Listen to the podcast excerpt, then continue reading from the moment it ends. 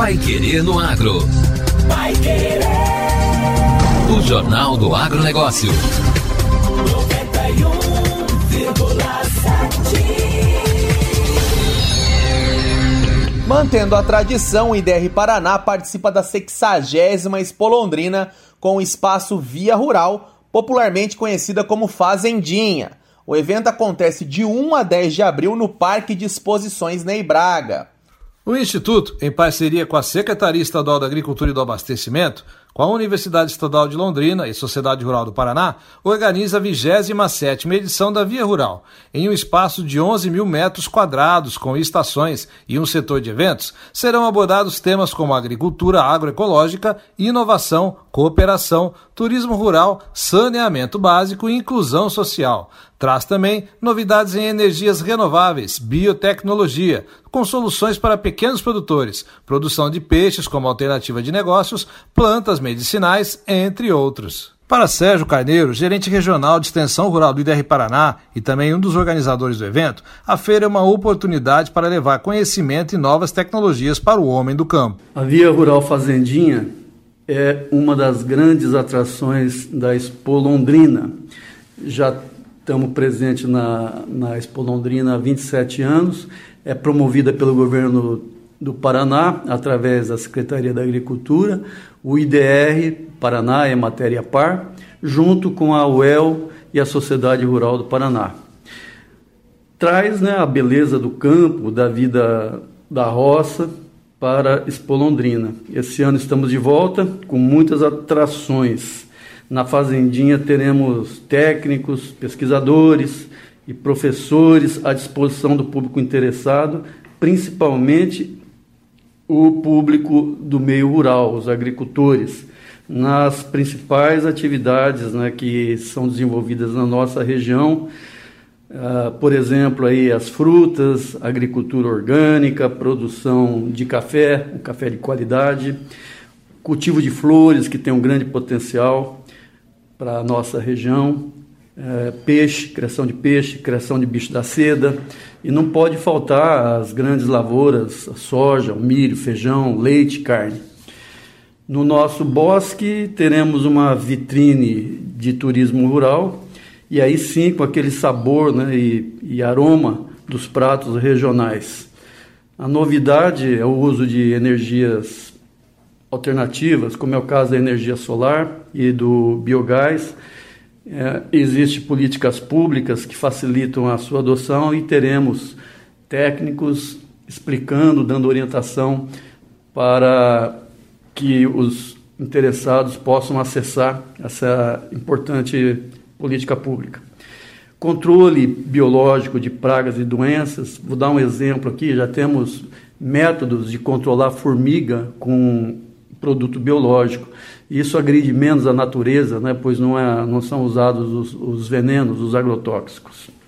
Teremos também né, informações e demonstrações didáticas sobre os cuidados com a saúde, tão importante hoje em dia, eh, animais peçonhentos, que é muito comum no meio rural, as doenças endêmicas que também atingem a cidade, como é o caso da, da dengue, por exemplo. Né? E para completar, Estaremos disponibilizando uma ótima agenda de eventos com oficinas e palestras gratuitas, onde emitiremos né, certificados para os participantes que realmente frequentarem e assinar a lista de presença. As inscrições poderão ser feitas no site do IDR Paraná, eh, permitirão entrada gratuita no parque de exposição na data e no horário do evento. Enfim, é o governo do Paraná prestando serviço de qualidade para a sociedade. Venham visitar a Via Rural, a Fazendinha. Serão todos bem-vindos. Muito obrigado. E para conhecer um pouco mais sobre os cursos que acontecem na Fazendinha, basta acessar o site do IDR Paraná e saber todos os detalhes. Não perca! Agora, no Pai Querendo Agro. Destaques finais. Experimento com abóbora obtém alta produtividade e doa 500 quilos a banco de alimentos. O Polo de Pesquisa do IDR Paraná de Santa Teresa do Oeste doou 500 quilos de abóbora para o programa Banco de Alimentos da SEASA Paraná. O programa garante o acesso a alimentos de qualidade à população em situação de insegurança alimentar e nutricional. Os frutos entregues foram o resultado de um experimento de campo para avaliação do sistema de plantio direto de hortaliças, coordenado pela pesquisadora Josiane Buchner dos Santos, do IDR Paraná. O principal objetivo do experimento foi introduzir e difundir o sistema nas regiões oeste e noroeste do estado. Foi implantado um hectare dividido em 36 parcelas com duas variedades de abóbora, a cabotiá e a moranga. Isso foi feito porque a abóbora cabotiá é um híbrido e as flores não são autofecundáveis, necessitando da moranga para que haja o cruzamento e produção de frutos. A produtividade média das parcelas chegou a 60 toneladas por hectare, enquanto a média na região é de 40 toneladas por hectare. De acordo com Josiane, com o experimento foi possível analisar vários aspectos, como as melhores coberturas de inverno e verão e as plantas mais indicadas para a rotação de culturas. O projeto SPDH, a ISA, junto à Itaipu, ela nasceu com a ideia do fomento dos agricultores que praticam a horticultura de diminuir o impacto que eles causam no meio ambiente, através de práticas mais sustentáveis, como o não revolvimento do solo, o uso de plantas de cobertura para cobrir o solo e proteger o solo nos intervalos entre as plantas de, de comerciais, né, das hortaliças comerciais. Nós fornecemos sementes de plantas de cobertura, indicamos para eles é, como fazer o, o, cultivo dessas plantas, quando plantar, quando rolar, é, quanto tempo manter esse solo coberto com essas plantas, qual o momento melhor para fazer a rolagem e como fazer a manutenção das plantas comerciais sobre essa palhada. Segundo os pesquisadores, o sistema deve seguir três princípios básicos: o não revolvimento do solo, a rotação de culturas com a diversificação de espécies comerciais de cobertura e a cobertura permanente do solo, tanto de plantas vivas quanto de resíduos culturais. O sistema ainda contribui para uma menor dispersão de doenças. A partir do experimento de Santa Teresa do Oeste, foi possível verificar que as áreas cultivadas apresentaram menores perdas causadas por geadas ou estiagem.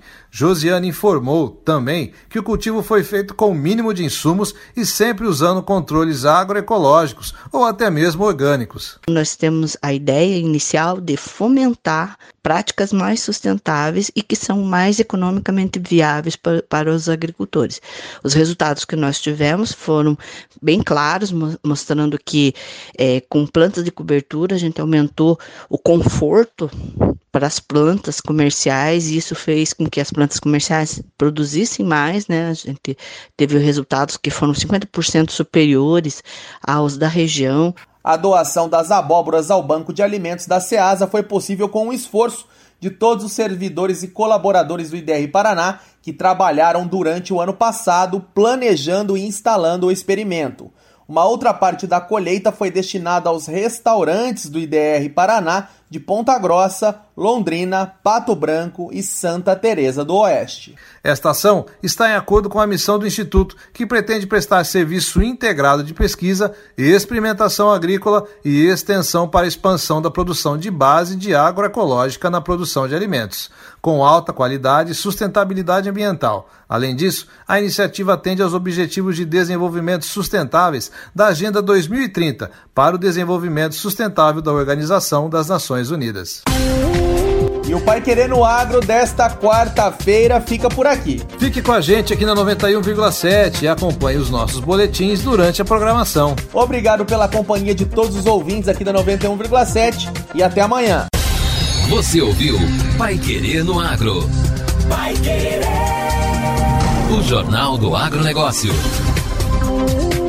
Contato com o Pai Querendo Agro pelo WhatsApp 999941110 ou por e-mail agro@paiquerer.com.br.